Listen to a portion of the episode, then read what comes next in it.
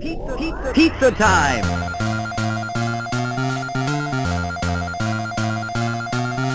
Pizza time.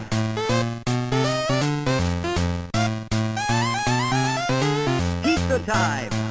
Hola a todos, bienvenidos sean nuevamente a el podcast de Pizza Time, su podcast favorito de cultura pop.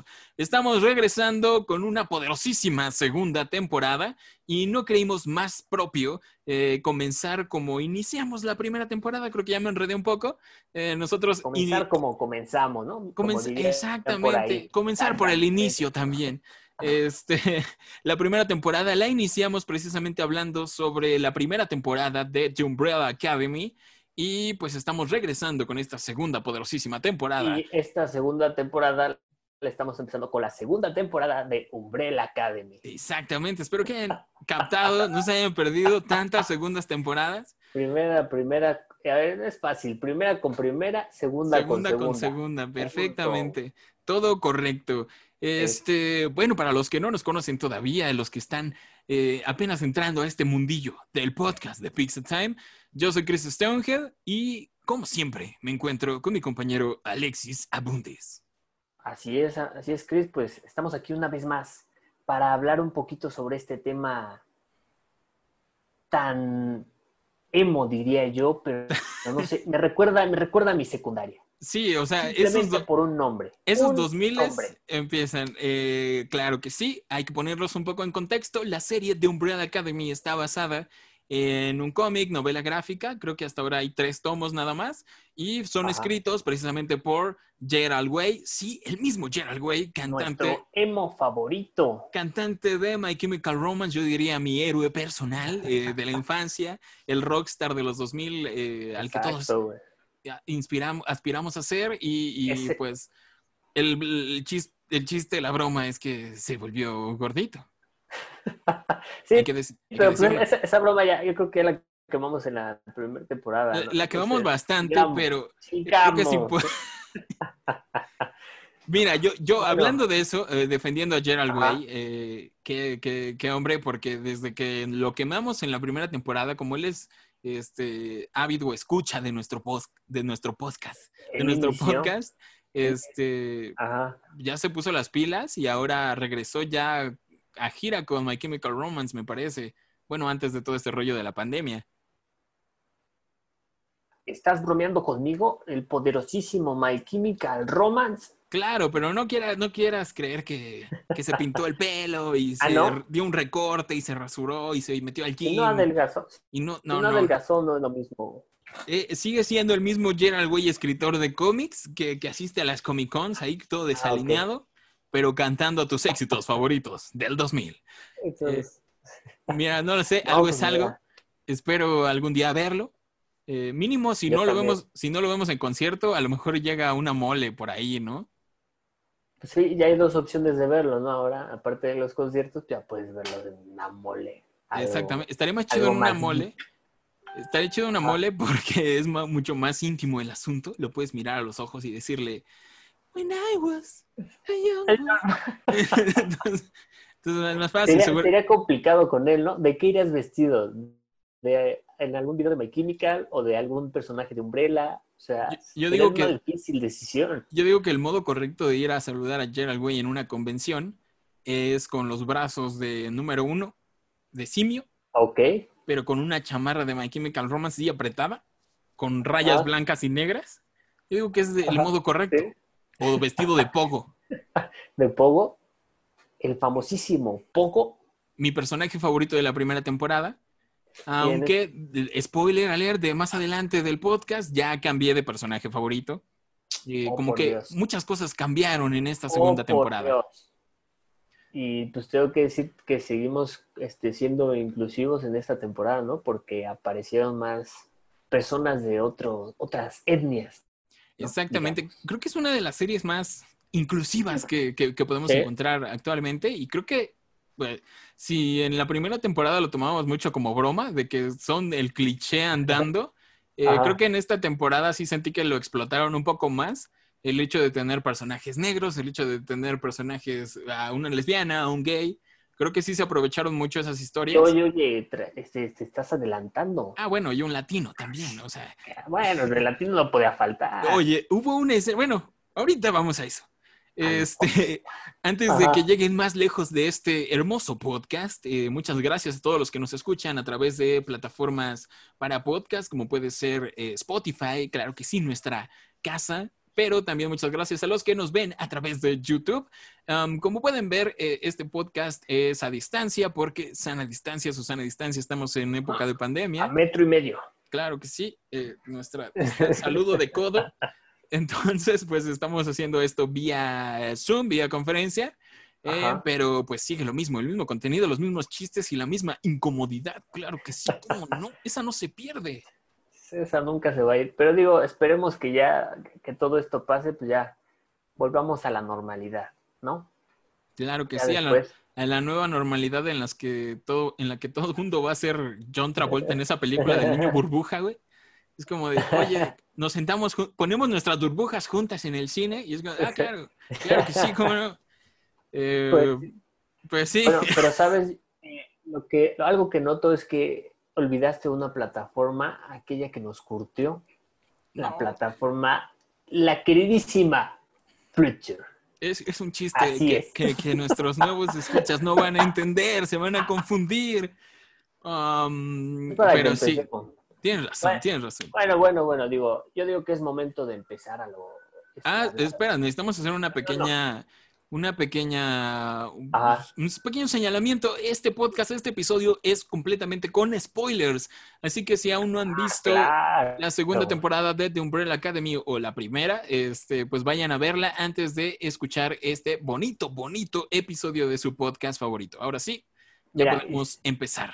Y si no nos creen, yo creo que sería bueno que vieran el primer podcast para que sepan que hablamos en serio en, lo- en cuanto a los spoilers, ¿eh? O sea, Sí. empezamos con Bunny en el primero. Sí, así, como te de lo pum, pongo. pum. Así que Pum, adiós. pum. Así, así que adiós si, si, si, si no, aún no la has visto. ¿Qué te parece si hablamos por personajes como lo hicimos en aquella ocasión, Alexis? Ok, ok. Empezamos, yo digo que empecemos ahora diferente, ¿no? Vamos de atrás Número para adelante. siete. Exacto. Per- Perfecto. Vania, la favorita. Vania. Que no puedes hacer enojar porque pues, este, destruye la luna, simplemente. Punto. Vania, ¿qué tenemos de Vania esta temporada?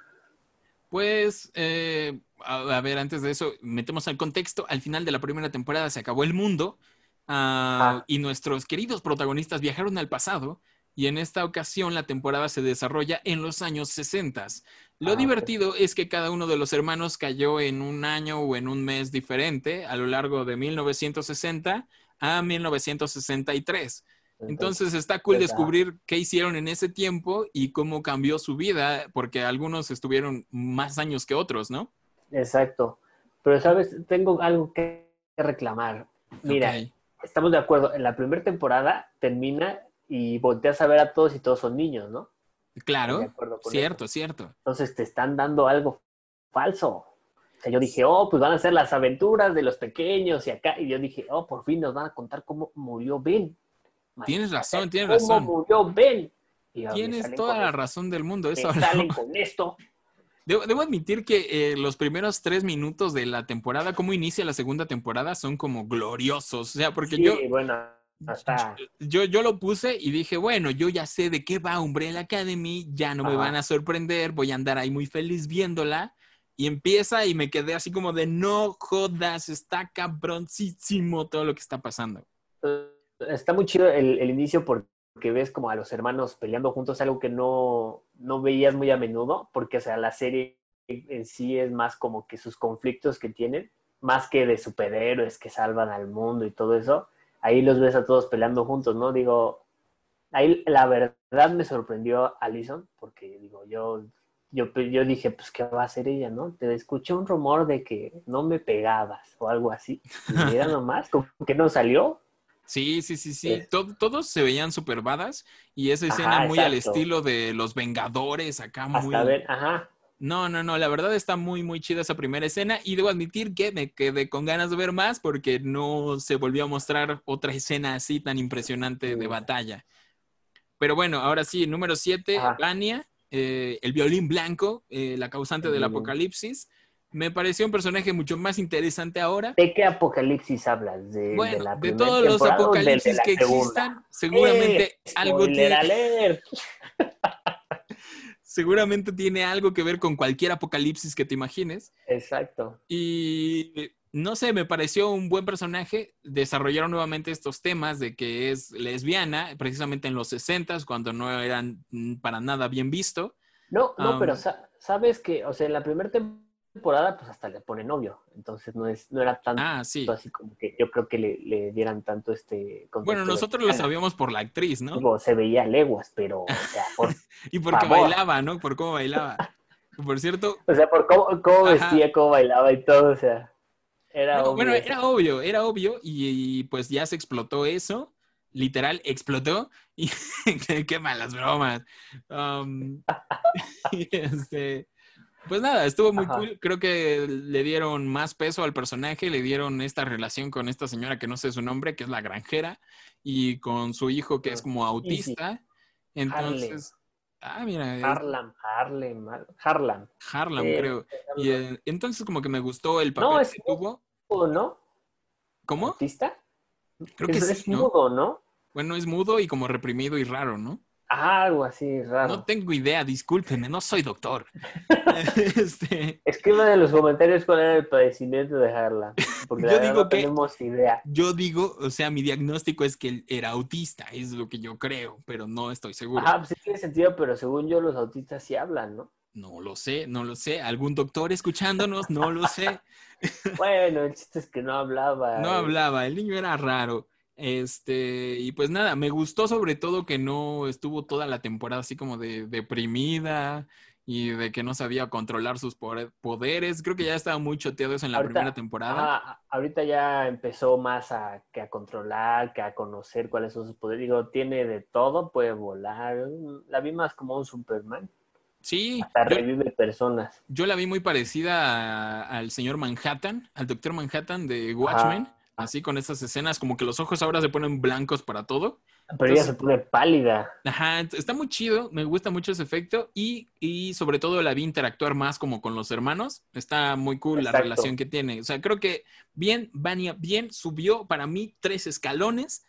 Eh, los- tan- en las primeras escenas que se ve dominando sus poderes por completo, rifó muchísimo Ajá. y pues ah, nada. sí, el... Sí, No, pues es que se ve cabrón, güey. Sí, se ve muy, muy hardcore. Y Ajá. este, pues nada, creo que es uno de los mejores personajes de la serie. Sí me ando comprando un Funko, debo admitirlo. Eh, y Pero pues, yo creo que no hay variantes de ella, que traje blanco. Eh, Es que, ¿sabes? Yo creo que ella es color blanco, ¿no? O sea, todo. ajá. Porque sí, cuando ha- hace la segunda explosión, que la están este, ahí teniendo los de la CIA o el FBI, Nah, sí, sí, sí, que tienen las de la policía. o el Heralder, Ajá. este, Ya, ya, que spoilers, cambia ya. su traje. Ves que cambia su traje a blanco. Sí, es que ella es el violín que blanco, es, es su, es, un- es su superpoder, Su cambiar la ropa de color. Eh, Y, es- y- y es los lo ojos. suyo. sí. Ah, y Pero, pues, pero bueno, o sea, no entendí bien su poder. Su poder es como con las ondas de sonido, por lo que entendí.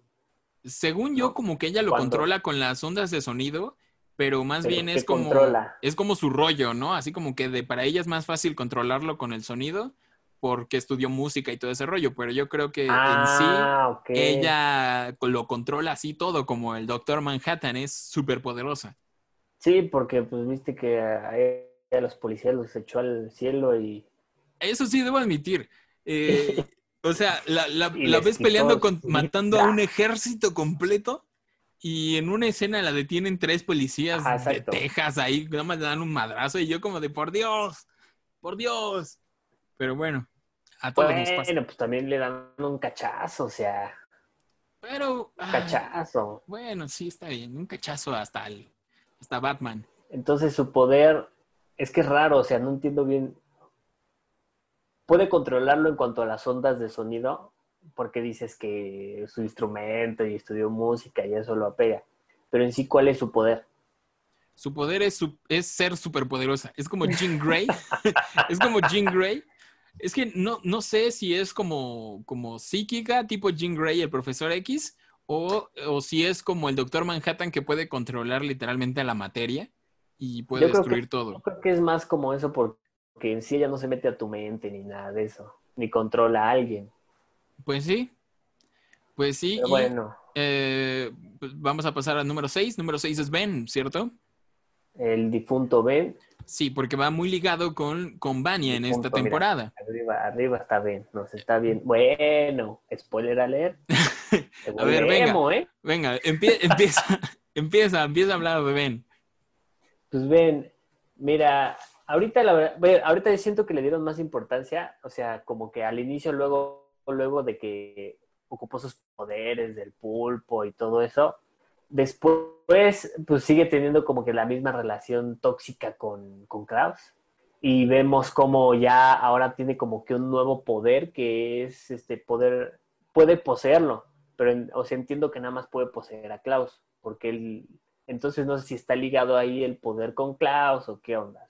Sí, yo digo, yo, yo entiendo que tiene que ver con los poderes de Klaus, porque Klaus es el que puede Ajá. controlar a los muertos y por eso puede poseerlo, ¿no? Pero, pero si, no, si notas, también como que se, se mete en Vania.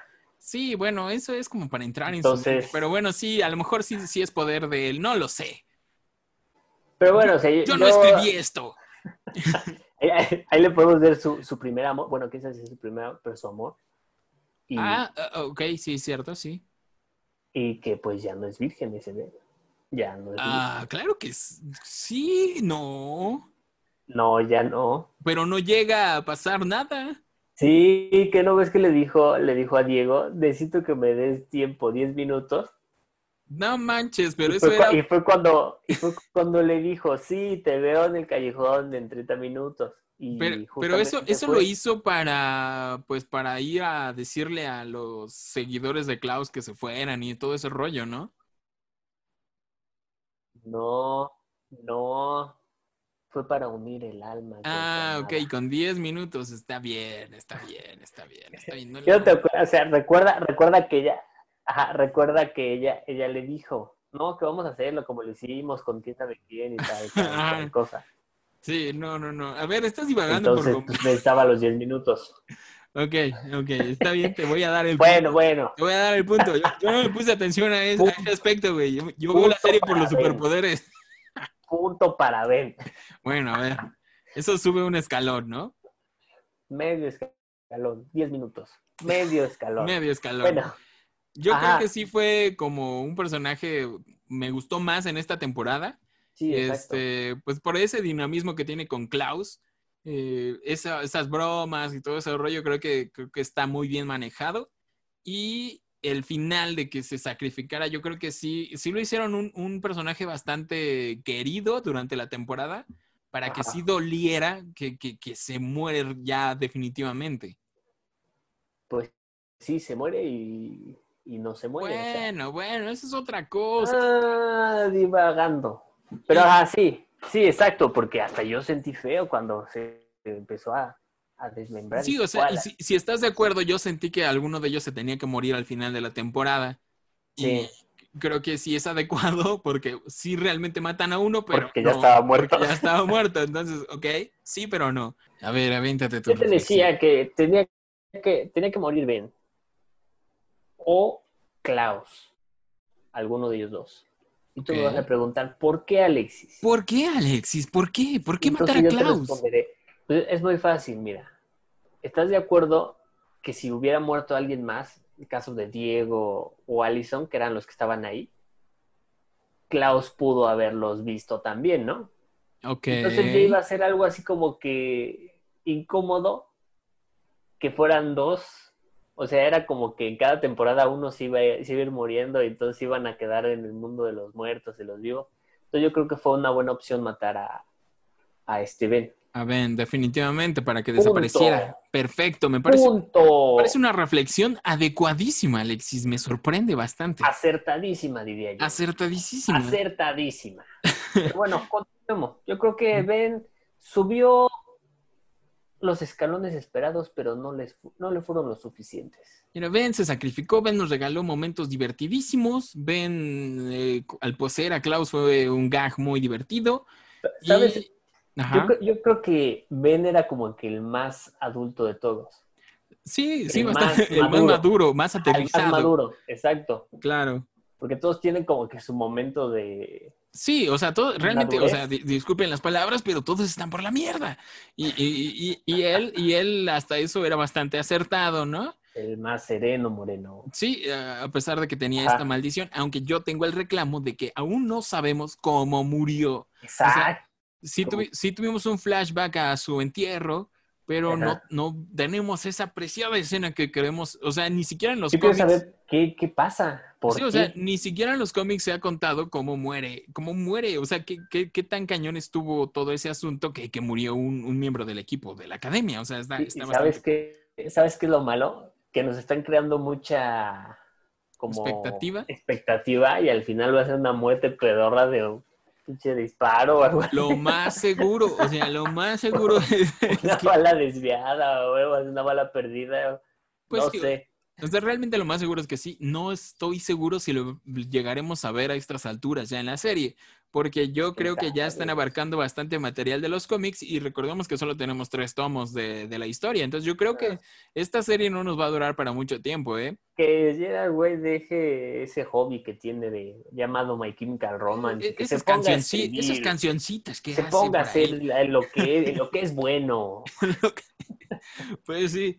Am, ok, después Bueno. sigue número 5. Número 5. Número 5, a ver, a ver. Mi personaje favorito de la segunda temporada. Está muy cañón ¿Sí? ese niño. Ese niño está muy cañón. Creo que es uno de los... Ajá. eh, creo sí, que es uno de los mejores personajes de la cultura popular de, este, de estos últimos años. La verdad es muy, muy divertido. Eh, siguen con este gag de que es la persona más aterrizada, madura y este, inteligente de todo el grupo, pero está en el cuerpo de un niño.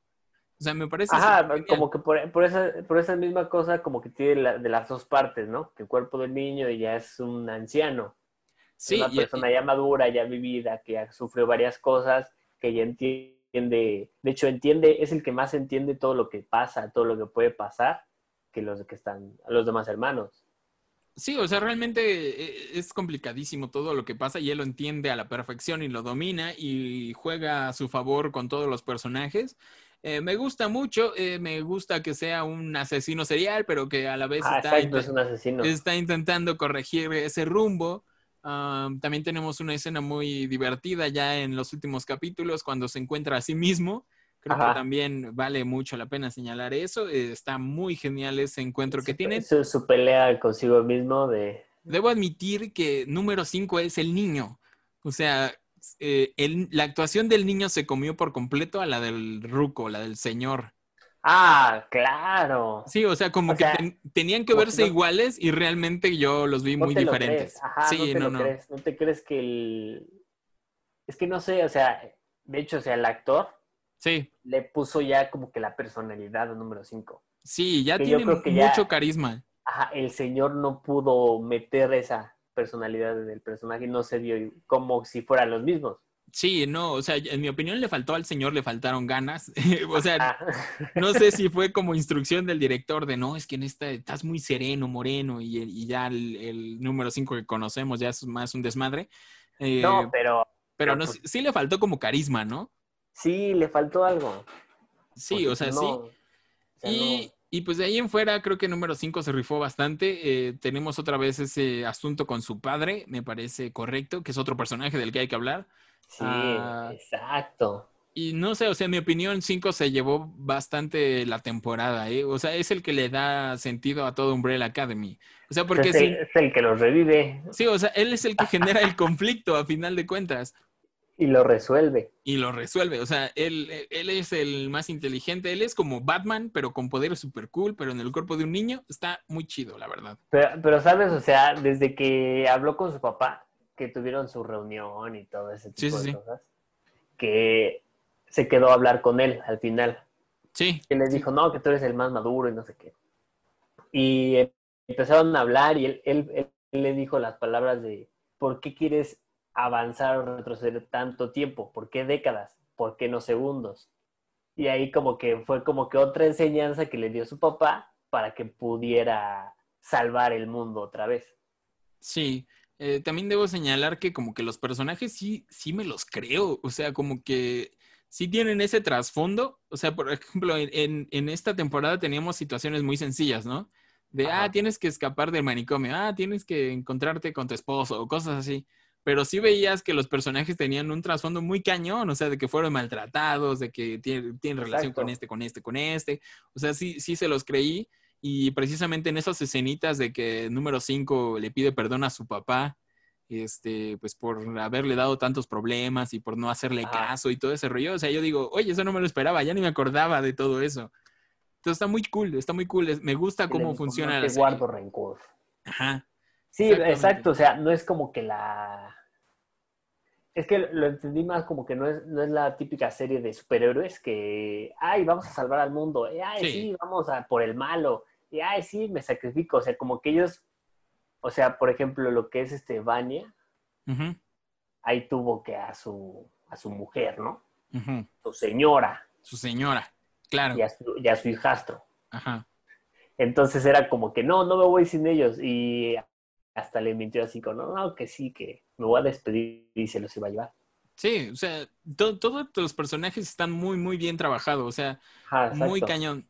O sea, sí, sí, tienen una química muy cañona que yo creo que se logró muy bien en la serie. De hecho, lo estaba pensando el, el otro día y no sé si funciona igual en los cómics, porque los cómics tienen ciertas diferencias con los personajes. Eh, por ejemplo, Allison, simplemente Allison no es negra. Entonces, ¿Qué? Eh, entonces es como de... ¿Qué? Entonces, en la serie sí le meten mucho trasfondo a eso de que, que es ser una persona de color en los 60 donde el racismo está a full. Uy, bueno, no, todavía. Entonces, como que, como que sí hay muchas cositas por ahí que le va agregando la serie, que, o sea, Ajá, Ajá, yo- pues de, de hecho aborda esos temas. sí, o sea, yo creo que no todo es mérito del señor Gerald Way, con todo respeto. Creo que sí, sí se está rifando mucho el, el showrunner de la serie. Y Sí, de- claro. ¿De quién estamos hablando? De cinco. Es que Claro, cinco, es como, cinco es como el personaje perfecto. O sea, tampoco vi que tuviera mucho conflicto. Era el número cinco que vimos en la primera temporada. Ajá, pues sí. y sí. pues resolviendo problemas y siendo cool. Es que yo siento que es el único que no tiene tanto como daño. Bueno, como los otros bueno. por su papá. ajá. Por el papá. Sí, o sea, pero también está bien pinche tocadiscos, está medio loco. no, sí, pero eso fue porque se quedó solo. Pero ¿estás de acuerdo que los otros tenían como un complejo con su... Sí, Con su sí, sí, sí, sí, de que eh, Vania, pues que nunca lo, nunca lo dejó. Ben, bueno, aunque Ben, ¿sabes? Ben nunca, nunca ha tenido algo así como que un asunto Bueno, es que papá. de Ben no sabemos, ¿no? O sea, como que yo Ajá. siento que sí se siente como, siente que su papá es responsable de su muerte, pero no sé, o sea, creo que ese, ese, sí- que no ese dicen. asuntito sí va para la tercera temporada, creo yo. No lo sé. Ajá. Pero, o sea, Mm. ah, y ahí pues vemos este a Klaus, pues que tiene el, el pedo de que pues es drogadicto y todo es tipo alcohólico y todo eso, ¿no? Entonces todo, todo se lo atribuyen al papá y yo creo que cinco no, no llegó a como a, a tener tanto eso del odio al papá y todo eso. Sí, yo creo que cinco era como el, el hijo rebelde y Ajá. ahora que ya lo ve de la- desde la perspectiva de un adulto, eh, pues ya se arrepiente, ¿no? De, haber, de no haberle hecho caso a los consejos de su padre. Es ahí una bonita reflexión que tengo para ustedes hoy en Mariano Osorio Alada. Entonces, sí, no sé, um, creo que ya vamos a brincarnos. Cinco, creo que todo, cinco está muy involucrado Ajá. en el rollo de, de todo este agencia del tiempo y todo este caos. Ajá. Eh, porque la serie es muy enredada. Mi papá la empezó a ver cuando yo estaba viendo la segunda temporada y me decía, ah, ¿y ese quién es? Y yo de, uy, qué difícil explicarte. Hay una agencia ¿Cómo tiempo que, empiezo? que, que es liderada por un pez y Ajá. tiene, pasó Eso- esto. Y Eso, de- eso del pez no lo, no lo recordaba, nun- nunca lo no, no había salido. Entonces es- fue como que, no sé. Yo, o sea, es una marihuanada, pero Ajá. viene de los cómics. O sea, es un personaje que aparece en los cómics, que es una Ajá. especie de villano. Entonces por eso apareció ahí. Pues, ¿sabes? Aunque sí, siendo villano. Ah, sí, aquí en la serie no... lo vi tan villano. O sea, ni se defendió, ni no, nada, o sea. Sí, o sea, realmente no. Eh, creo que en los cómics sí es como un villano, villano, villano clásico. Aquí lo pusieron como el líder de la agencia. Y pues no sé, o sea, supongo que va a lucir más en la tercera temporada. Ajá. Eh, pero son este tipo de cosas que, que, que, el mundo de Umbrella Academy este, hizo muy bien. Que, por ejemplo, aparece un personaje que tiene la cabeza de una pecera con un pez dorado y no haces más preguntas, güey. O sea, es como de, ah, claro, ahí, hay un hombre pez y ya, sigamos con lo que sigue. O sea, ya no, ya no quieres más explicaciones. Es como de, ah, ok, correcto, continuemos con la serie. O sea, como que ese tipo de extravagancias se la aceptas a la serie así sin ningún problema. Es como de, ah, ok, perfecto, continuemos. Y por lo que es la serie, o sea, como que se te hace común. Sí, te vendió bastante bien ese estilo. Este, ahora, número cuatro. ¿Quién es número cuatro? Klaus, ¿no? ¿Quién es número claustro? Número clau claustro. Pues es Klaus, el famosísimo Klaus. Que bueno, ahora se vuelve líder de una secta. Yo creo que aprovechando. Bueno, no, es que, ¿sabes? Nunca dieron el contexto de cómo. Ah, no es cierto, sí, ¿sabes? Sí. O sea, ocupó a Ben para hacerse un, Jesucristo. Exactamente. Por así decirlo, ¿no? Hasta el cabello y la barba y toda la cosa. Se hizo como que líder de la secta y de hecho dejó el vicio, dejó todo. Sí. Y lo que quería era salvar a su hermano. Exactamente. Y no pudo salvar a su hermano. No, eh, estuvo cool. Ya ni me acordaba yo de eso, eh, honestamente. Eh, como que la serie sacó varias tramas ya de la manga eh, que, que, son muy correctas, pero que ya se me habían olvidado por ejemplo, de que, que, vivía ahí el novio de Klaus. Era como de, ah, sí, es cierto.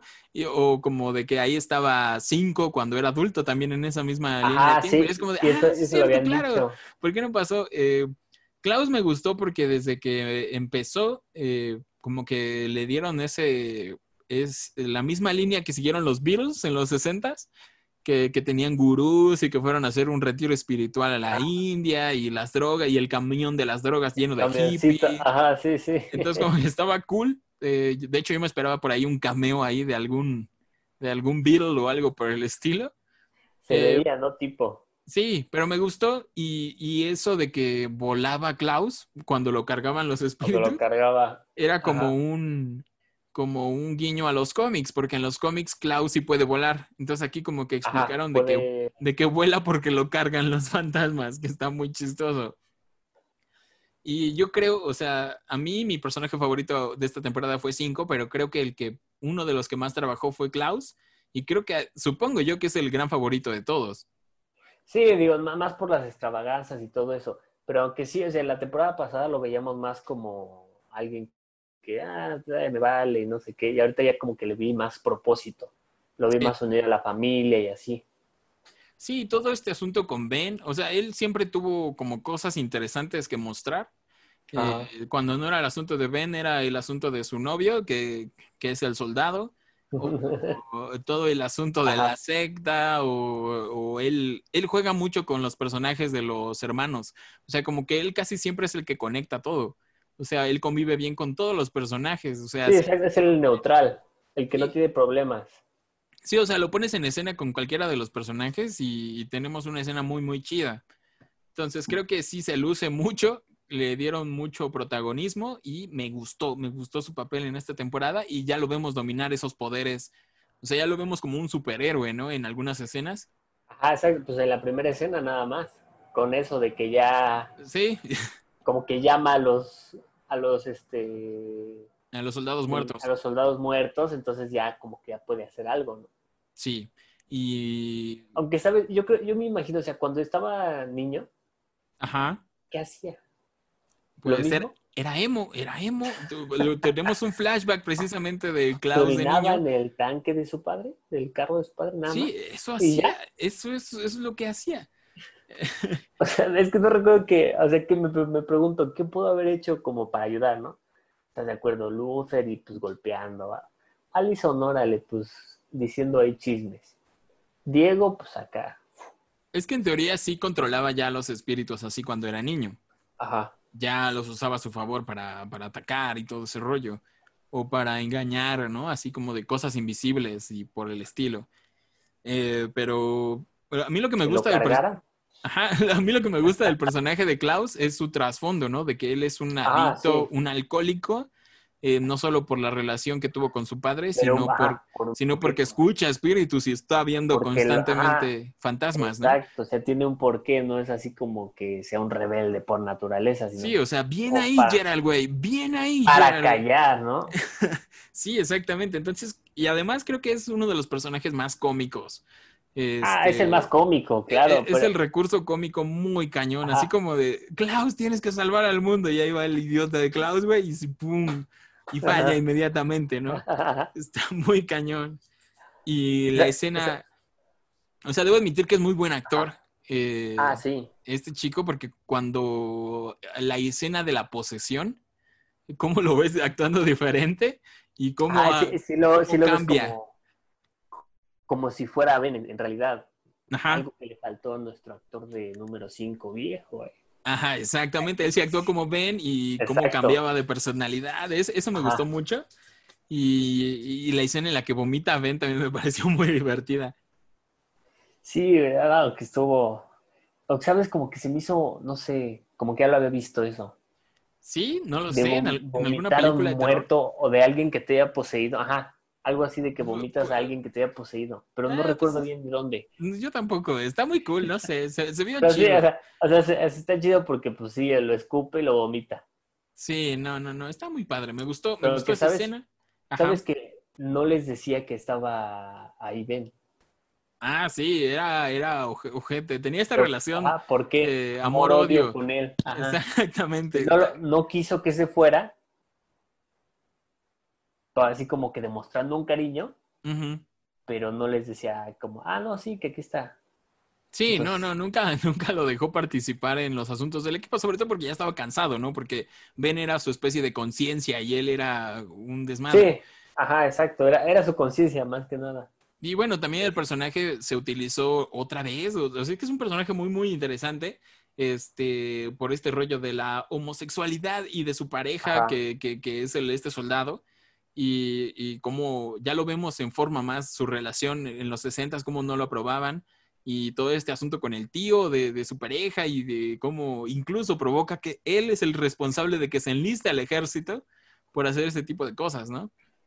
Yo creo que, ajá, y también yo creo que el, como que el mensaje es de que las cosas tienen que pasar. Sí, Las cosas que van a pasar, van a pasar. pasa, van a pasar, sí. No, Como güey, eso. eres un genio, Alexis, por Dios. O sea, déjame explico, déjame explico. O sea, me refiero, si, o sea, él, él se iba a enlistar, tenía que pasar y se tenía que enlistar por una o por otra forma, aunque quiera cambiar algo, lo que sea, no podía. Y yo creo que también tiene que verlo con lo mismo de que Vania era la, la- la causante otra vez del apocalipsis. ok. O sea, Sí, de es- alguna es- u otra forma, aunque cambiaran las cosas, ella tenía que serlo. Sí, esa es una de las teorías de viajes en el tiempo, de que por más que intentes cambiar algo, van a terminar pasando las cosas. Pero Ajá, aquí, exacto. al final, lo que pasa al final de la serie es que realmente sí cambiaron bastantes cosas suficientes como para alterar por completo la línea del tiempo. Y por eso al final, cuando regresan al futuro, regresar al futuro, ¿entendiste? Ajá. Este, pues ya, ya las cosas han cambiado. Doc. Exactamente. Entonces ya las cosas han cambiado. Es que yo siento que ahí es más como, o sea, me quedo con el viaje de los Avengers y que... Ah, bueno, es ¿cómo, que los- cómo explican, ¿Cómo explican de que si cambias algo, estás creando una línea del tiempo diferente? Ya no va a pasar lo mismo. Ok. Entonces No, ahí estás, estás, algo. estás muy millennial, chavo. O sea, yo sigo pensando en volver al futuro realmente. No, no, no, no. Bueno, o sabes, sea, con, sí, los, con los Vengadores, por favor. Pero entonces, eh, entonces no sería más como... Ah, no es... Sí, o sea, realmente el sí se mariposa que se- recordaba el... ¿Qué, es lo que había pasado? El efecto mariposa. No quiero volver a verte nunca más. ¿Qué más? Te Este, odio. No, no sé, realmente no sé. O sea, yo entendí que sí Está cambi- raro. cambiaron. Ah, sí, sí, cambiaron. Y Pero yo Ajá. siento que ahí, ahí la cambiaron más por cómo todos estaban, este, duro y dale con papá, papá, papá. O sea, ahí veías que todos tienen un trauma con su papá. Que Sí, o sea, yo creo que el principal cambio que hicieron en la línea del tiempo fue darle demasiada información a este señor Reginald Hargreaves que, que, realmente entonces, nadie eh, acaba de conocerlo. Y él, pues, simplemente yo creo que ahí tomó otro camino. Dijo, ah, pues entonces voy. Pero es que está raro, o sea, porque en sí, Yo digo él que él no- sabía ya lo que iba a pasar y cambió las cosas a su favor, o sea, ya sea para no morirse o no sé, o sea, ya lo descubrimos en la tercera temporada, pero siento yo que el principal responsable del cambio es él. O sea, que le, que le dijeron, vas a adoptar a tantos hijos tal día, va a pasar esto, te vas a morir, nos vamos a reunir por esto, eh, murió Ben, o sea, él le dice, no, es que murió Ben en una ocasión. Entonces yo siento que él es el que hizo esos cambios para que pues no ocurriera lo mismo. Aunque Pero, no pues, sé.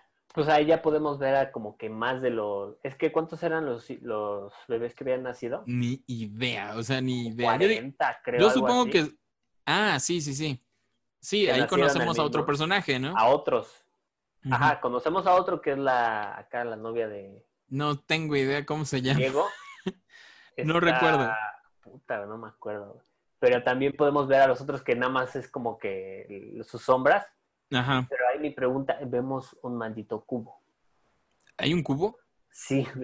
¿no recuerdas al cubo? O sea, es un cubo, ¿qué, qué pedo? No lo vi. Seguramente es uno de esos personajes superfumados como... Ajá, o sea, ese sí se me hizo que así como que, a ver, a ver, a ver, a ver, aguanta, güey. Todos eran humanos, como para que, ¿sabes? Un cubo que está flotando ahí. Lo más seguro es que sea algo muy extraño. Eh, entonces, no sé, también- eres muy observador, ¿eh, Alex? Sí, Eres muy también observador. podemos, podemos ver, pues ya, número, bueno, a Ben, que A Ben, sigue vivo. que ahora es número uno. Ah, mira ahí esa Ahora observación. yo creo que cambiaría, ¿por qué? Porque pues, ya- yo siento que ahí es el favorito porque pues, Porque sale, porque ya lo sale, conocemos. pues, tiene un cuadro ahí en la chimenea Cierto, cierto. y es la academia Sparrow. Pero antes tenían el cuadro de número 5, ¿no? Porque él es el que se perdió. Y lo tenían ahí para recordarlo. Entonces, no sé por qué está ahí. Ven, o sea, son muchas cosas que vamos a hablar Aparte, después. Vamos a terminar ya con el equipo. Bueno, ok.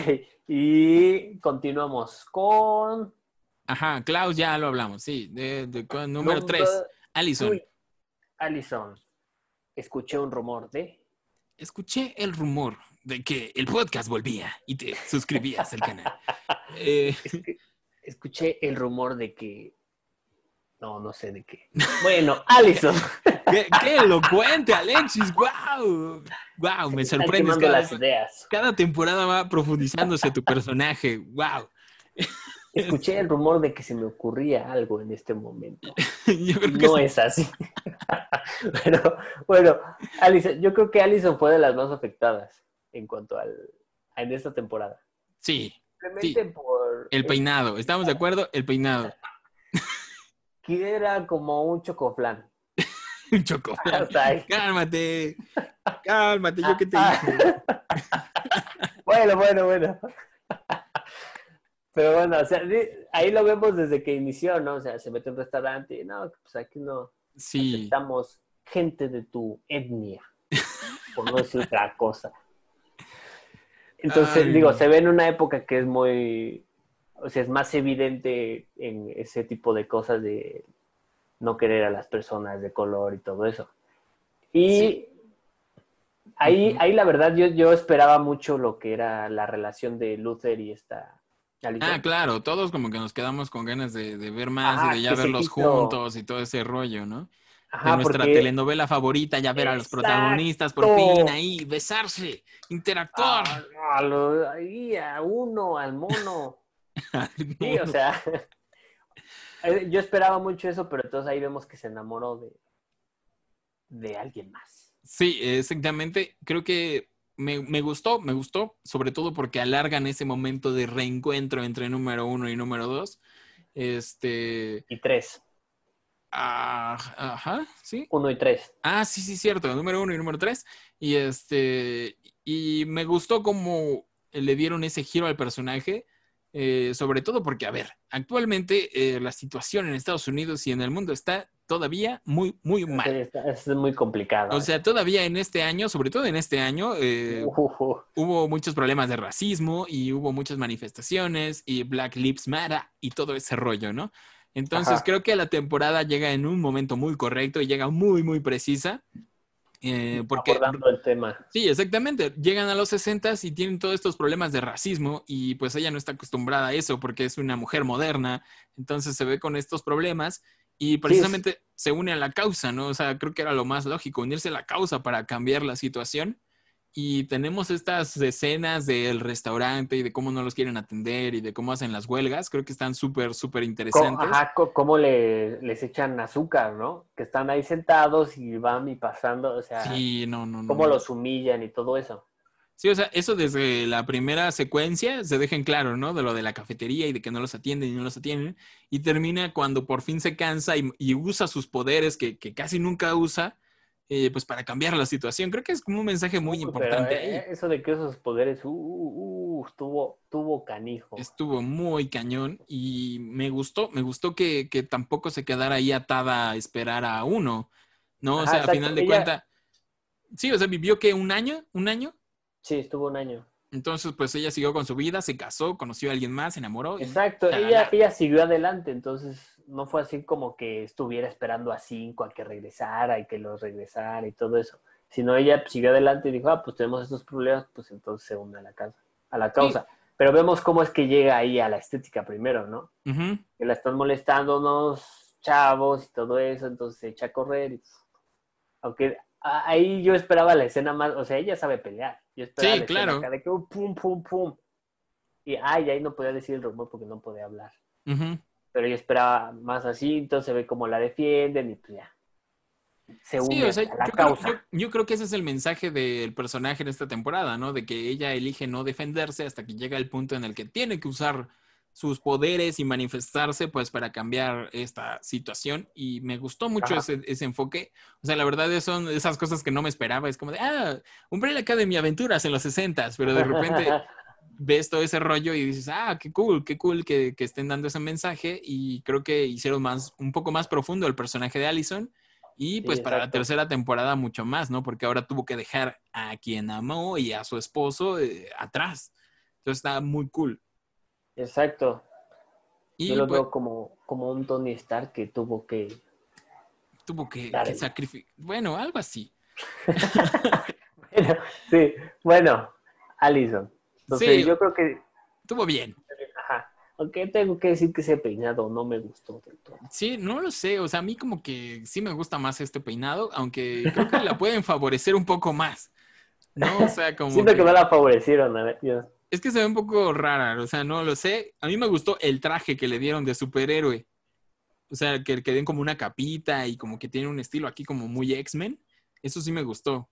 Hay algunas escenas al final y al inicio tienen como un traje negro. Ah, ok, ok, ok. Ajá, creo que se ve muy cool, aunque el peinado sí se ve raro, pero va de acuerdo a la época. O sea, todos tenían Esperaba. peinados de acuerdo a la época, ¿no? No, era la única que se cambió el peinado. No, ah, ¿cómo bueno. crees? y- Klaus estaba y- greñudísimo. y Diego. Y Diego también. Y bueno, número uno, es un mojigato, ya lo sabemos, eso ya, ¿para qué discutirlo? Eh, ok, Perdón, papá, sí, perdón, papá. pasemos al mejor personaje de toda la temporada. Número dos, El latino. Latino Power, claro que sí, como no. Ahí me gustan los clichés cuando nos ponen como malditos latinos Batman. Latino Lips Mata. Latino Batman. Este, No, eh, bueno, Diego. sí, Tengo que decirte que me impresionó Diego, o como yo lo bauticé, Magneto. Magneto. ah, parando las balas, ¿no? Sí, Una de dos, o era Magneto o era Matrix. Sí, yo sentí que era más como Matrix, ¿no? Así como de... No, pero tienes razón, podría ser Magneto, ya que él controla los cuchillos. Sí, Yo, antes de esto, yo pensaba que él simplemente era bueno para pelear y tenía muy buena puntería. Ajá, era como un cirquero, ¿no? Así como... fum, fum. un, un ojo de halcón cualquiera. ¿no? Oye, ok, ok. Ok, Pero ahora vemos, o sea, cuando están con su papá, cómo mueve el cuchillo. Ajá. O sea, Sí, sí, sí. Es algo que, entonces, ¿estás de acuerdo que controla, se puede decir que controla el metal? No lo había pensado, ¿eh? O sea, eres muy observador, Alexis. ¡Wow! Sí, Pues no, o sea, por completo, es como Magneto. Claro, claro, claro. co- o sea, yo lo vi como magneto ahí, o sea, cuando detuvo las balas, yo dije, ay, o sea, esto me, me aparece a Sí, o sea, sí me sorprendió. generación. Claro, o sea, las claro. va a voltear como magneto y los va a aventar al tanque como pasó en la película. ¿Qué, ¿acaso? qué- qué crees que, que vi yo también muchas este, similitudes con X-Men? O sea, ya lo hablábamos cuando tocó hablar de la primera temporada, eh, del personaje de Vania, pero creo que ahora sí hubo muchas escenas muy X-Men 3, así como Ajá. de Vania usando el poder y el otro intentando alcanzarla, como tipo Logan. intentando- Ah, exacto, o sea, Ajá. con los cuchillos y toda la cosa. Sí, o sea, vi muchas similitudes, lo que me gusta, porque a mí X-Men me encanta. Eh, Claro, aunque- y Vania, y Vania levitando como magneto, o sea. Sí, o sea, Vania así tal cual, súper padre. Ya le faltaron las manos así. Sí, y. y número uno, en la primera secuencia se ve como tipo Hulk, tipo bestia. Ajá, exacto. Se ve ese como la mole, ¿no? Este, pero bueno, estamos hablando de Diego, eh, Diego. alias Antonio Banderas. Antonio Banderas, eso, o sea, ahí sale como que la escena de Klaus de lo simple que es, de que tengo que decirte algo. No mames, eso es lo que yo llevaba pensando. Yo llevaba pensando eso toda la temporada. Y yo dije, wow, por fin, este hombre me entiende. Yo, yo dije, piensa igual que yo. ¿Te pareces Antonio Banderas? No, estuvo. Aunque, ¿sabes? Yo no sé por qué se dejó ese look. Me gustó, o sea, la verdad sí se ve rudo. O sea, al inicio se ve como un vago, pero Ajá. ya después lo vi bastante rudo. O sea, dije, creo que le queda muy bien el estilo a este hombre. Es que se dejó la barba y todo, el cabello. Sí. Pues, ¿Sabes ¿Qué? lo que a mí me hubiera gustado ver? ¿Cómo lo agarran? ¿Y por qué lo toman como un loco? Ah, no sé, o sea, pues, la verdad sí está un poco loco. O sea, eso yo lo vi muy natural. Él tiene, él tiene el complejo de héroe, Sí. Él es el único de todos que es como realmente un superhéroe que, que se siente un superhéroe. Ajá, que se siente y quiere ser un superhéroe así tipo Batman, ¿no? Un vigilante. Pero ahí lo vemos que es por lo mismo de su papá. Sí, tiene ese complejo. Tiene el complejo de que como es el número dos, no es número uno, entonces como que quiere Ah, y, impresionar y siempre anda con este papá. rollo de, de ya, ya no somos números, somos el equipo cero. Equipo cero. Sí, Entonces- ajá, y por eso mismo, ¿no? O sea, yo creo que le, le molestaba tanto ser número dos que no ser número uno, que ahí lo quiso cambiar. Sí, o sea, en mi opinión, creo que fue el personaje que más avanzó, creció y mejoró muchísimo en esta temporada. O sea, en la primera temporada no me acababa de convencer, no me acababa de caer bien. Y en esta eh, sí se volvió de mis favoritos, la verdad. O sea, este, mejoró muchísimo, eh, le dieron más protagonismo. Es más, yo a veces sentía que era casi el capítulo entero de él. Sí, exacto. Este, Él fue el que descubrió cómo, cómo se originaba el apocalipsis, tuvo su amorío. tuvo su amor. Tuvo esta, es que no recuerdo su nombre. No puede ser posible. Este, pero tuvo esta relación con, con esta chica que, que resultó no ser- Chacha. ¿Se No, llama? no es No, cierto. Chacha es la, la agente de la temporada pasada. Sí, Este, Chacha es la que murió. Ah, pues podemos ver aquí a, a- ¿cómo se llama? No sé. Ay, el que pasa al inicio. Ah, Hazel, Hazel, ¿no? Hazel. Hazel, Ajá. ajá. Sí, Hazel, Es, no me lo eh, esperaba, ¿eh?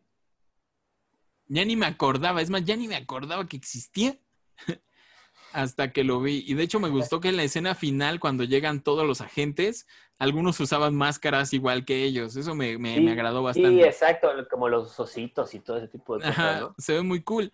Y también, bueno, ahorita hablamos de personajes externos. Vamos a enfocarnos en, en la Academia Umbrella, en lo que googleé por ahí el nombre. Eh, Diego evolucionó mucho, me gustó.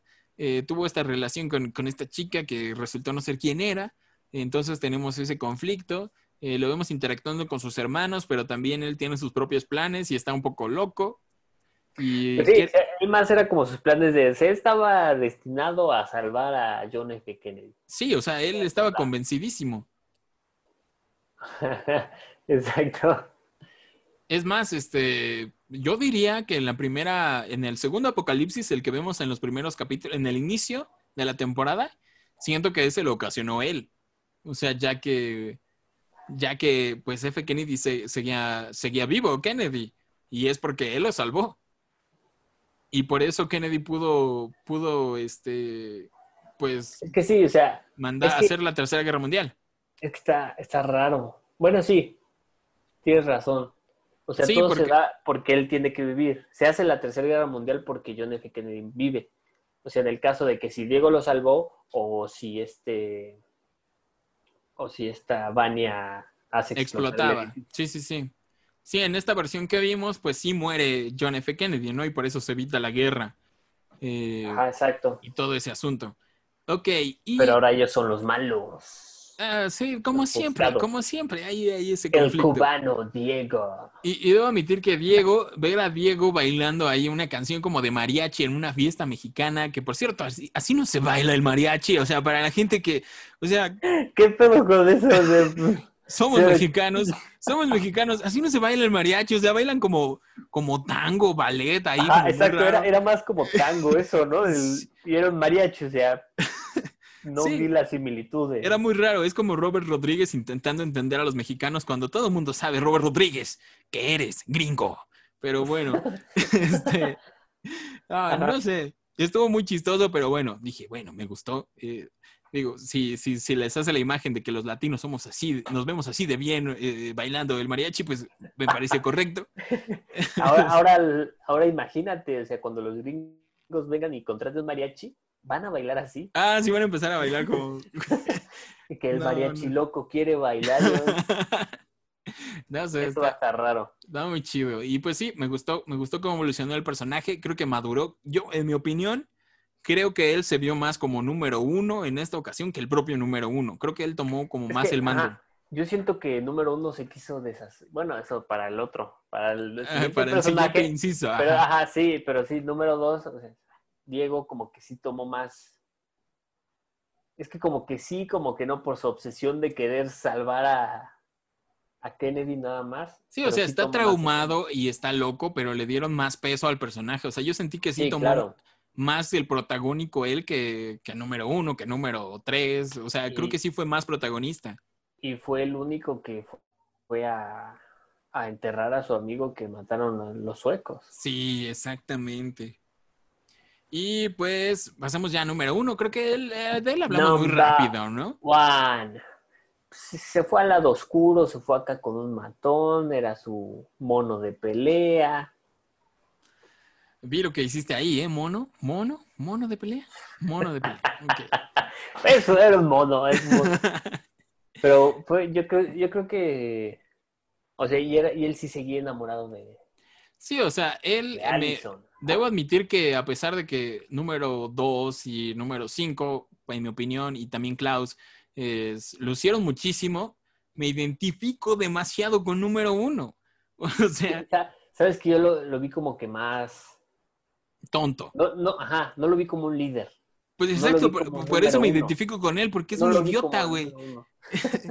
O sea, realmente, cada cosa que intentaba hacer lo arruinaba, güey. O sea, se le salía quedaba. mal y, y era como, quedaba como un idiota. Y yo como de- por completo me identifico con este hombre al que todo el mundo le sale, todo le sale mal y se queda con su cara de, de- de tonto. O sea, se queda con su cara de tonto. Ajá. Ay, está casada. Ay, ahora qué mierda hago. Y es como, de mejor me voy a comer unos tacos, ¿no? ¿Qué chingados se comía así como, como un madral? Ay, Sí, o sea, no sé, como que siento que le quitaron ese liderazgo que alguna vez pudo haber tenido. Aparte de que era un sumiso con su papá. Me gustó que como que se intentó deslindar de esa responsabilidad y estar un poco más relajado y buscar sus propios intereses. Pero Ajá, exacto. a la mera hora como que sí lo hicieron un personaje más torpe en esta temporada. En esta segunda temporada le pasa de todo y, y- y queda como tonto casi en todas las ci- circunstancias. Y pues nada, o sea, se ve muy cool. Me gustó que le pusieran sin playera ahí como creo que tenía tatuajes, ¿no? No, pues era la piel de... No, me parece que, que como que se rasuraba ¿Sí? porque ahora tenía menos pelo y creo que tenía unos tatuajes por acá. Ah, eso no lo. No, no estoy muy seguro, la verdad, pero o sea, se veía muy rudo. Lo vemos ya que dejó atrás lo del inseguro, ¿no? Porque ya ves que usaba esas chamarrotas para taparse. Y Y eso ya, eso ya se quedó atrás. pegada. Sí, ahora ya lo vemos enseñando mamado y, y hasta encuerado en algunas escenas, ¿no? Entonces, creo que ya se siente mejor consigo mismo, pero sigue siendo medio inepto realmente, ¿no? Es nuevamente este juego de que lo, lo prepararon para ser el líder, para ser el don perfecto, un personaje como Cíclope de los X-Men, pero pues realmente es, Ajá. es- es muy torpe, güey. O sea, él es así. O sea, él, él no quiere esa responsabilidad y me gustó ese juego que le dieron. Es como, como en la escena de número 5 con número 5, los dos números 5. Eh, que él tiene el papel. el tonto, o sea. tiene, el papel de güey, ¿qué hago, güey? O sea, yo me siento identificado así como, ¿qué mierda, güey? Pasó Ajá, ya. exacto, o sea, Entonces sí me gustó. Sí me gustó, pero sí fue uno de los personajes que siento que le dieron ya menos protagonismo en esta temporada. Por Era lo mismo, más- yo ajá. siento que sus hermanos tenían cosas más interesantes que enseñar que él, ¿no? Es que siento que, o sea, hasta en la escena de cuando están, cuando entierran a, a Abel, que son niños, ahí, se, ahí, ahí pues el niño se ve como con más liderazgo, de que en serio es número uno, y aquí como que se ve que sí, como dices, pues ya él dijo, ya, Sí, no, yo Exacto. creo que sí se nota el cambio en todos los personajes. Este, y pues él es uno de, de los personajes, o sea, se, se- se nota el cambio en él, se nota el cambio en su actitud, su evolución como personaje, y pues realmente sus hermanos destacaron más porque yo creo que tenían más para dar, ¿no? Número dos, por fin lució más, Klaus tenía estos asuntos de la época, lo mismo que Allison. Entonces creo que por fin ya no estaba Ajá, o sea, ya, ya no estaba reprimida, o sea, como que lucieron más y pues él sí tenía que como que ceder un poco. Y, y intentaron darle este, este tono de recurso cómico, ¿no? Así como de soy un imbécil y, ya, güey. Y, fin. Entonces, como tonto involuntario. sí, o sea, pero en mi opinión sigue siendo un personaje súper cool. O sea, no, no deja Sí, de serlo. claro. O sea, diría, ah, qué chido. O sea, lo iría a conocer a una mole sin, sin pedos, tráiganlo. Así Ah. es. Bueno, y bueno, acabamos con estos. ¿Qué te parece si pasamos a personajes secundarios como son los suecos, como son la líder de, de la agencia del tiempo y su hija, que no me acuerdo cómo se llama, ahorita la voy a googlear. Y. mm, Diego's girlfriend. y, ajá, exactamente. Y em, sobre todo de eh, su papá, Reginald Hargreaves. que me este me sorprendió muchísimo eso, ¿eh? Ajá. De lo de su papá. O sea, de que en sí era como un adinerado que tenía tecnología, un Tony Stark, ¿no? Ajá. Y, vemos cómo en realidad no es de este maldito planeta. Creo que ya en la última escena de la primera temporada, por ahí algo habían mencionado, ¿no? Como que se asomaba a la ventana y veía como otro planeta, como eh, volando las naves o algo así. Entonces, como que ya se me había olvidado, o sea, incluso eh, lo Ajá. olvidé esa escena y ya al final, al final de la serie, cuando se quita su máscara y vemos que realmente es un- una especie de extraterrestre, eh, pues nos saca mucho, mucho de onda. Ah, exacto. Y te pregunta, a ver si la pregunta es, ¿qué hace ahí? Entonces, juntó a los niños por un, un fin, ¿no? Sí, sí, pero eh, pues en realidad no lo sabes. Y se enamoró de una terrestre. Ahí vemos a la mamá también, exactamente. que es, que es que por lo- real. es real y por lo que veo, o una de dos, o lo deja o se muere. Y por eso hizo al. Cierto, cierto. Eso no, no se supo, ¿verdad? No, No, creo que sí lo deja eh, al enterarse de que guardaba muchos secretos porque Diego le dice que, que él va a matar a Kennedy.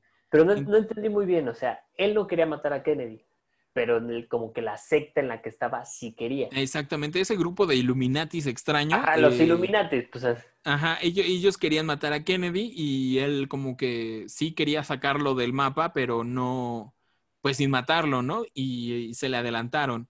Y toda la Por temporada los hermanos creían que realmente su padre era el que había matado a Kennedy. y en realidad no era el que. no el que. Exactamente. Y no sé, o sea, en mi opinión sigue siendo el personaje misterioso de la serie. Sí, O sea, a pesar de que ya conocemos un poco más de él, que está cool verlo en esta temporada activo, eh, porque sabe pelear.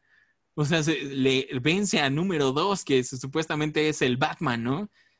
Eh, Pues, ahí, ahí lo vence más bien por que el número 12 que como que se sacó. ah, está reprimido, pero no sé, o sea, de Ajá. todos modos es un ninja el padre, es un alien ninja eh, que conoce todos los secretos y, y es Illuminati, y no sé, o sea, está muy raro, sigue siendo un personaje súper... Yo lo que quiero saber es cómo hizo que hablara poco. Eh, yo entiendo que él como que trabajaba en un suero de inteligencia o algo así y se lo inyecta en esta misión de Pogo, porque tenemos, creo que es una de las escenas que se robó como el que el, el corazón de todo, de todo el mundo, que es ver al pequeño Pogo. O sea, yo, yo dije, no mames, nos van a contar, nos van a contar el origen de Pogo. Y, y creo que están, no. explota- están explotando el marketing de Baby Yoda, Baby Groot. Exacto. es Baby- la Baby misma, Muffets, y aquí tenemos- fórmula. Aquí tenemos Baby, Baby Pogo. Pogo. Y yo digo, claro, tatúamelo en la espalda. O sea, quiero un Baby Pogo ya ahorita mismo. Un funko enorme de Baby Pogo. Claro, Punto.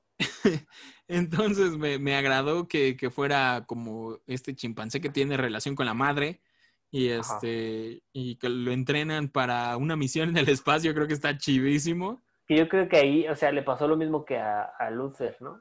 Sí, o sea, Seguro. ve- ve- vemos que este señor está involucrado en el espacio y con los monos. O sea, algo había ahí.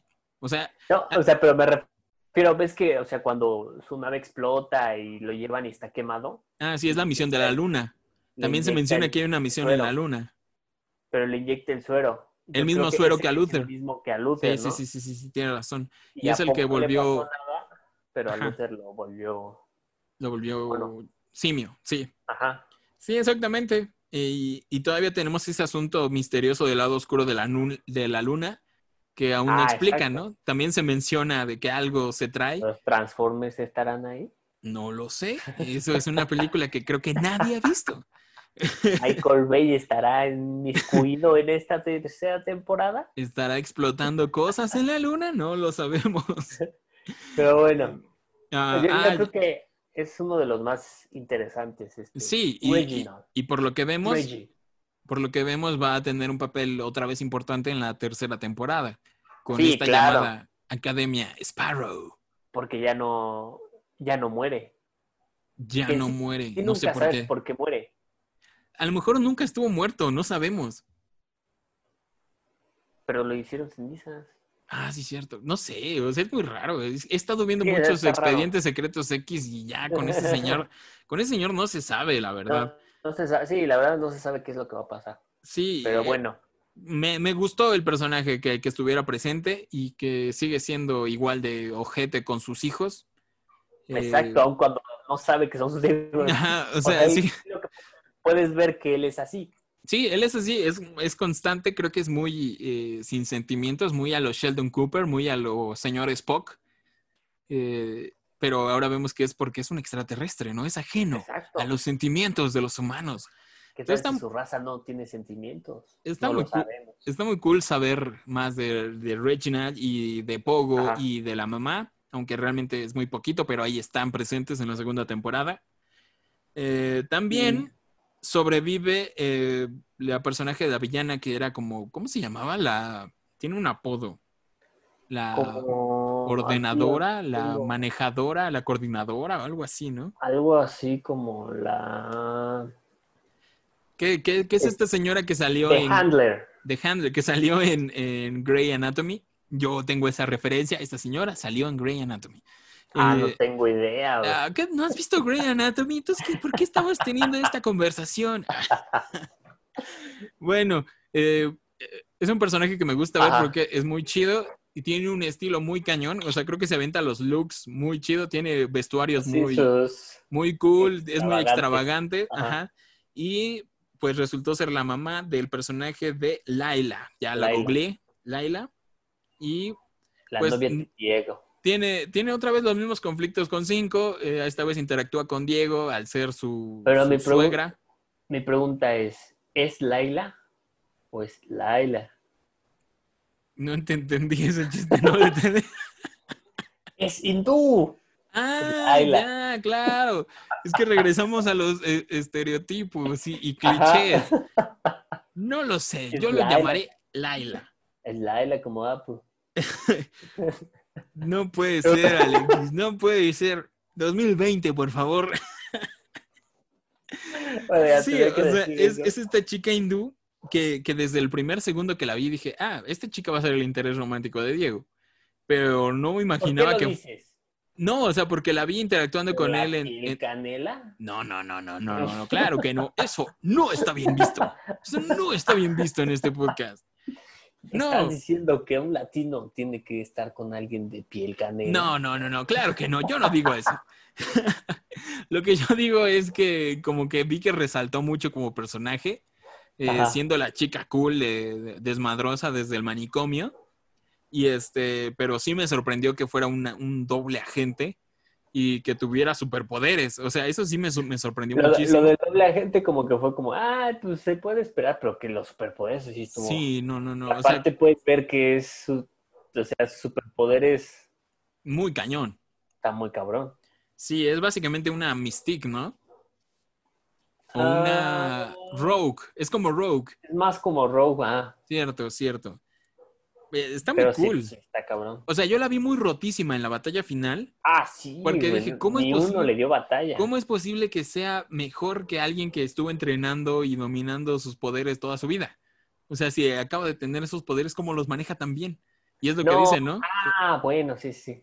Que lo menciona, es de, "Co- cualquier cosa que tú hagas yo lo haré mejor. Y es como de, ah, cañón, ¿cómo, cómo está eso?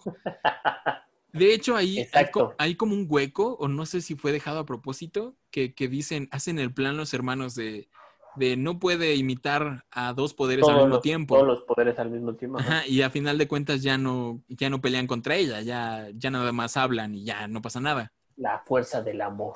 Ajá, exactamente. Entonces, a lo mejor para la tercera temporada, porque yo entendí que va a seguir siendo Tenemos ella, que, ajá, va a seguir que- siendo ella el villano. Este, creo no, que no siento que sea el villano ya ella, porque, o sea, si notas ya, ya tuvo como esa relación con Diego, que pues en sí, ella y Diego están enamorados y pero es como una relación amor-odio, ¿no? es que tal vez, o sea, por lo, yo siento que igual que por ver a su mamá muerta, que Sí. quieras o no, que, que digas, eh, pues me usó, pero pues tiene sentimientos porque pues es como que su mamá. Además, número 5 es el que mató a sus padres. O sea, al final de cuentas, él jaló el gatillo. Pero le, le explicaron por qué. Sí, pero sea, yo su, siento que madre, su madre nunca aceptó la culpa en la... Pero la mató. Ay, O sea, la mataron antes de. Ella no lo mata, ella no la mata, la mata el No, sueco. No, pero, o sea, no, no lo negó, Ujú.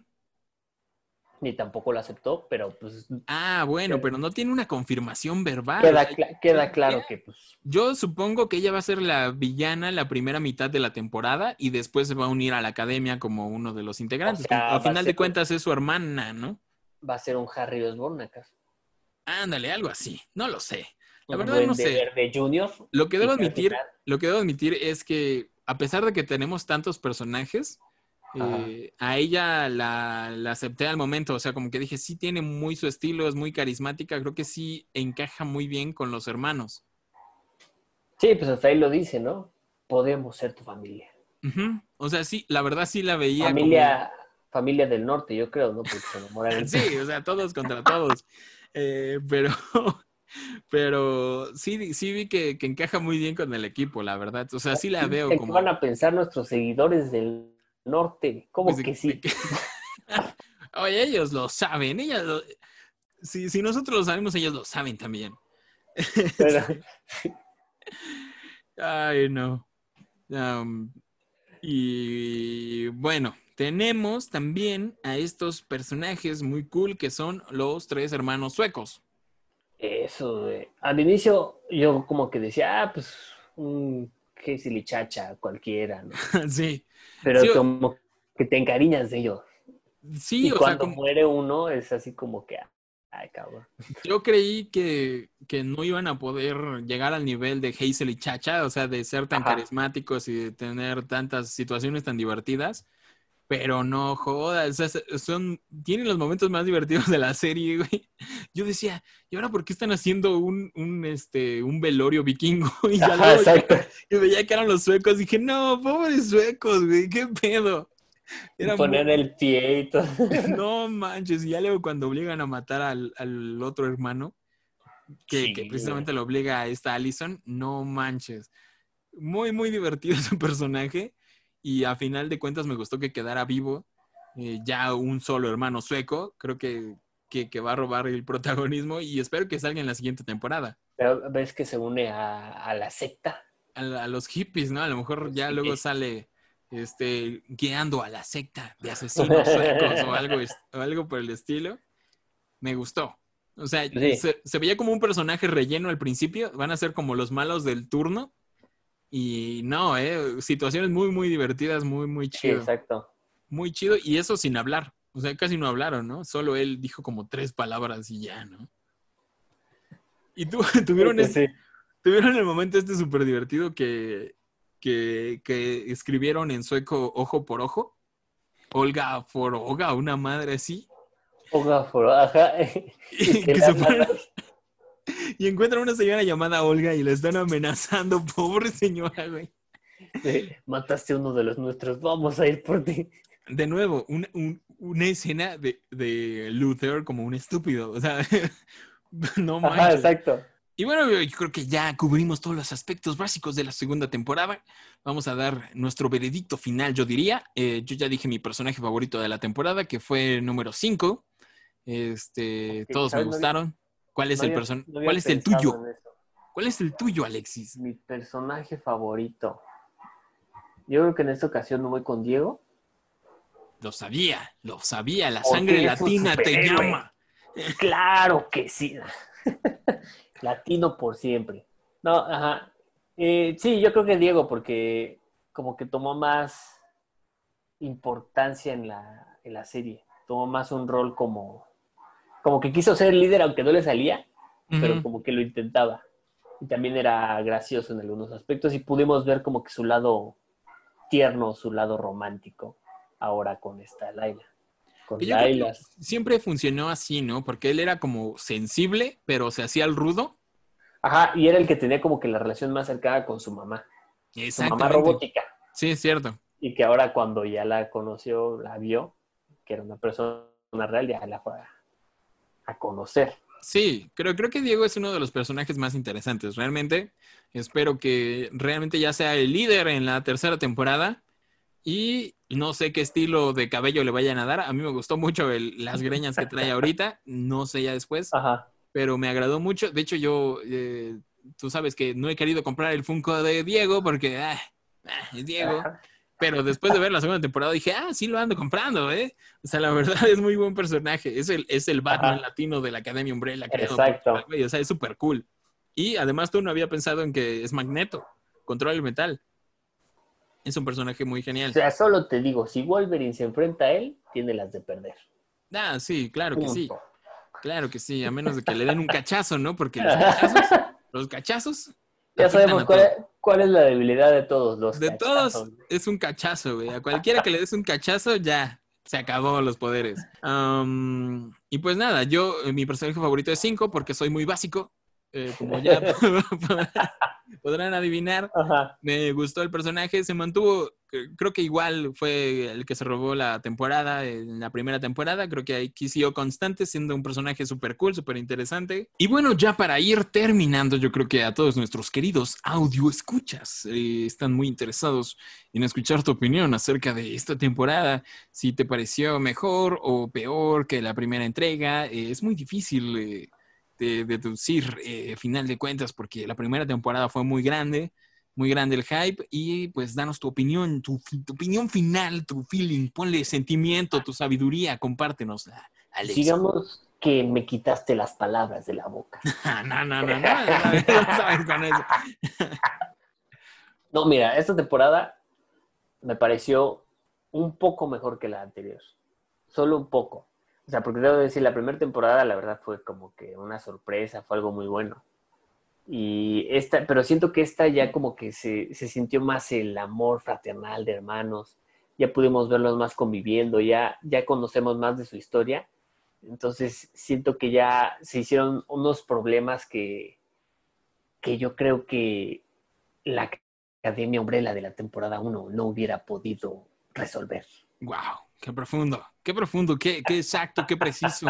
Opinión tan precisa como siempre, Alexis. Así es. Eh, en mi opinión, me gustó. O sea, creo que están más o menos al nivel. Me gustó un poco más, dirías tú, esta segunda temporada. Sobre todo por la, la ambientación. Creo que no me la esperaba. O sea, yo creo que los que leyeron los cómics, porque nosotros no hemos leído los cómics, este, Se suele leer ¿Qué cómics. es eso de leer en general? Este, pero eh, sí, o sea, me gustó mucho que se ubicara en los 60 que se aprovechara la música de los 60 eh, las situaciones como el racismo y, y todo eso, la homofobia de los 60 la guerra, este, el asesinato de Kennedy. O sea, me gustó mucho que estuviera bien escrita, bien ubicada, que todo tuviera sentido. Eh, Ah, no se le fueron detalles. Sí, o sea, estuvo muy, muy bien y me gustó la evolución de los personajes. O sea, creo que son, están muy bien trabajados, tanto en el guion como en las actuaciones. Este, me gustan mucho esos personajes. Creo que funcionan muy bien. Creo que es una de las mejores series que tiene Netflix. Y creo que hablando de superhéroes modernos, este, funcionan muy bien. Creo que siguen siendo aún así una parodia de, lo que vemos en el cine.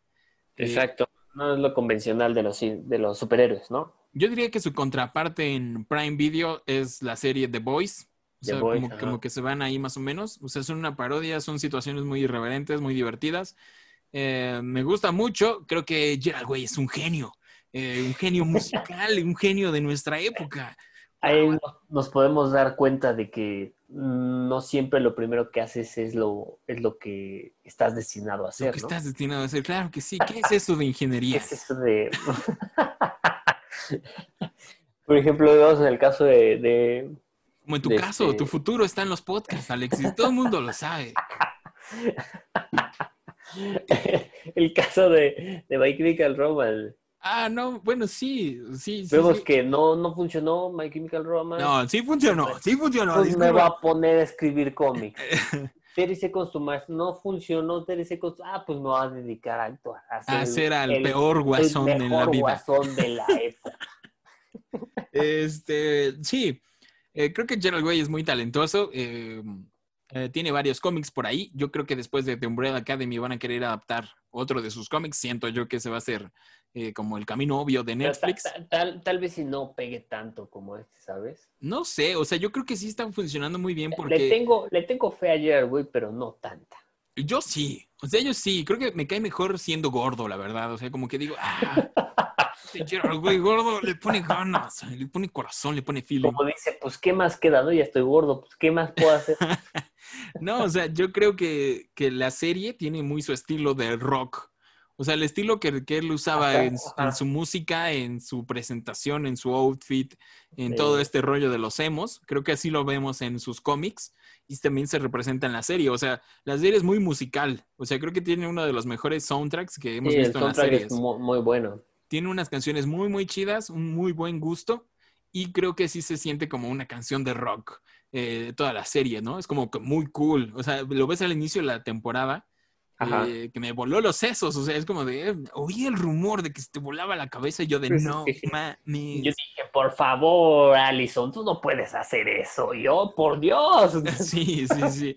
Estuvo muy, muy bien y, y todo, todo es genial. O sea, simplemente ver una, un hongo nuclear, una explosión nuclear formando Formando una... una sombrilla una y sombrilla poniendo los títulos ahí Oh, y con el final se acerca. y- O sea, no, no, o sea, muy, muy, muy genial esta serie. Yo creo que es lo que me gustó más de la segunda temporada. Y creo que mi escena favorita de toda la serie es esa, en la que los vemos como los Vengadores, rifándose muy Ajá. cañón. Creo que es Nada más, muy... nada más faltó que todos se pusieran de espaldas y tan, tan, tan, tan, Sí, no, tan, tan. Estuvo muy, muy chido. Y pues nada, creo que es de las series que más me gustan eh, actualmente. Espero con ansias la tercera temporada. No sé si habrá más temporadas. Puede ser que la tercera sea la última. Eh, los personajes tienen mucho para dar. Tal vez sería cuestión de que Gerald Way se ponga a chambearle con los cómics, más bien. Que ya salga más, Deje saque más la historias. Y se ponga, se ponga a escribir algo en lo que es bueno. que es un hombre muy ocupado, entiéndelo. Eh, por cierto, le mandamos saludos al ¿Qué tiene que estar haciendo? ¿Qué tiene que escuchando el podcast. Está escuchando el podcast. O ¿Comer? sea, Puede hacerlo mientras o sea, te apuesto que está con una hamburguesa en la mano y eh, escuchando el podcast de Pizza Time. diciendo, diciendo, oh, oh, oh, oh. Sure, sure, sure. Claro que sí, compañero mexicano, Mexicano, Eh, latino. latino. Ano- Anotado, así no se baila el mariachi. no se va, nota mental.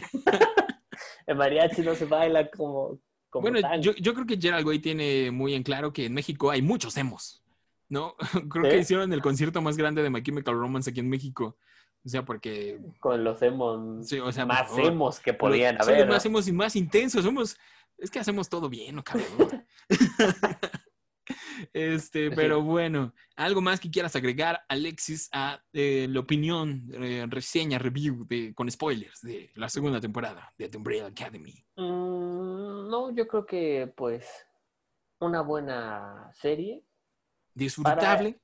Disfrutarla, disfrutarla dos, tres días, Sí. porque te deja picado. Tengo que decirte que ese final te deja con ganas de, de Sí. más, o sea, saber cuándo va a salir, qué pasó y todo eso. Entonces, Sí, y hay muchos cabos sueltos todavía, realmente.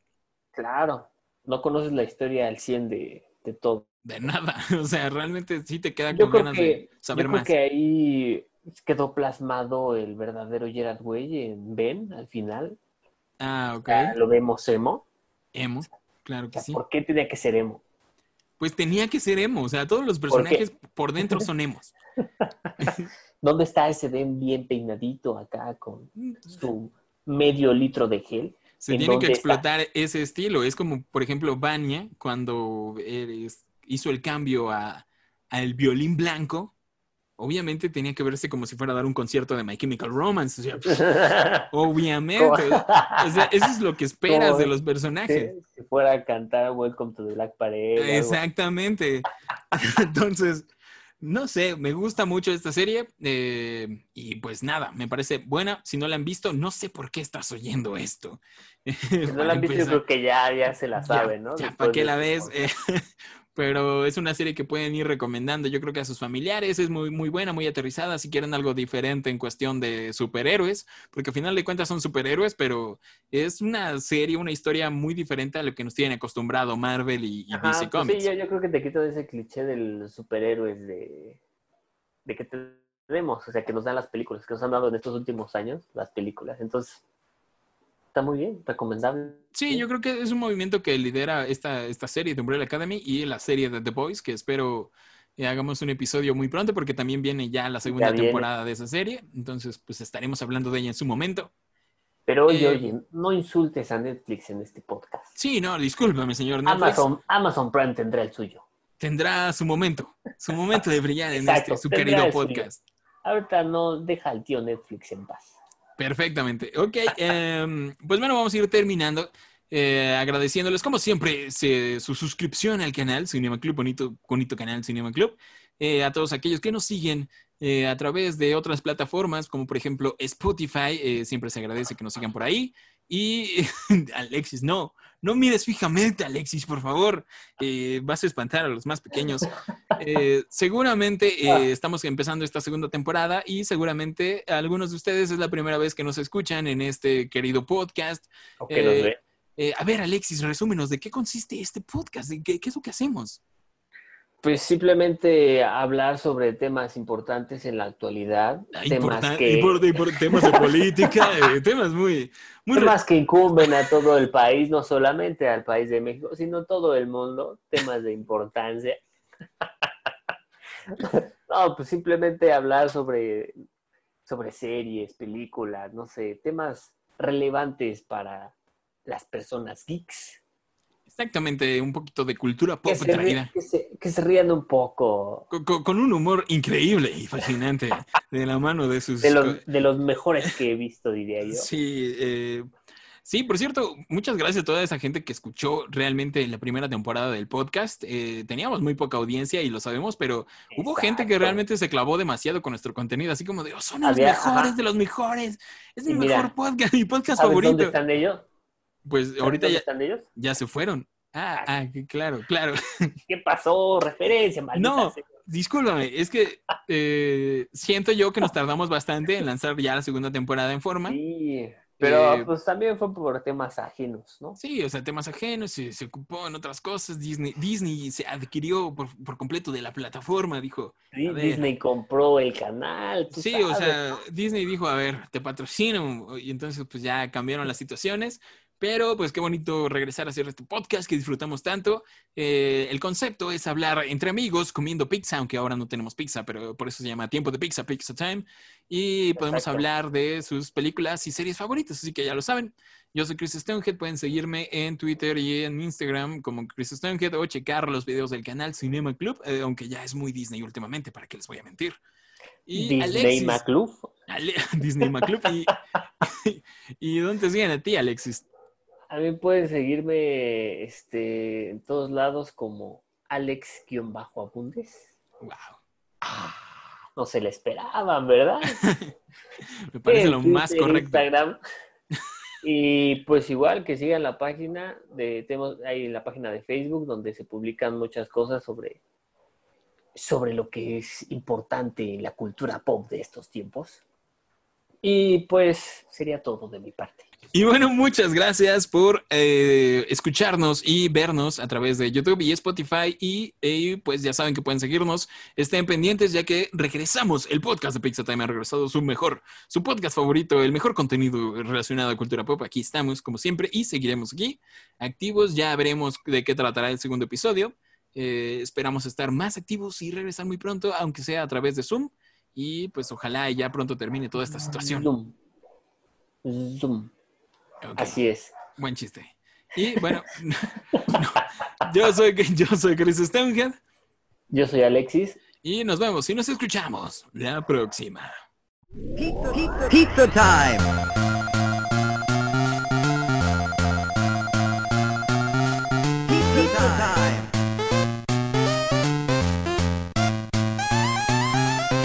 Pizza time. Pizza time. Escena poscritos, ¿cómo no? Claro que sí, cortesía a su genial, sabio, conocedor y gurú, Alexis. Y la escena empieza así. Los dejaré con una reflexión. Algo que los dejará pensar y no los dejará dormir. Por favor, maestro. Y dice así. ¿Cómo sabe la leche que tiene que empezar a hacer yogur? Ahí, nomás. Pregunta al aire. Se los Tan dejo. elocuente y sabio como siempre, maestro. De hecho, ¿te pareces más a Eugenio Derbez? Umbrella Academy, el laberinto del fauno. Umbrella Academy, el laberinto del fauno. Illuminati Confirmed. Tenchinhan.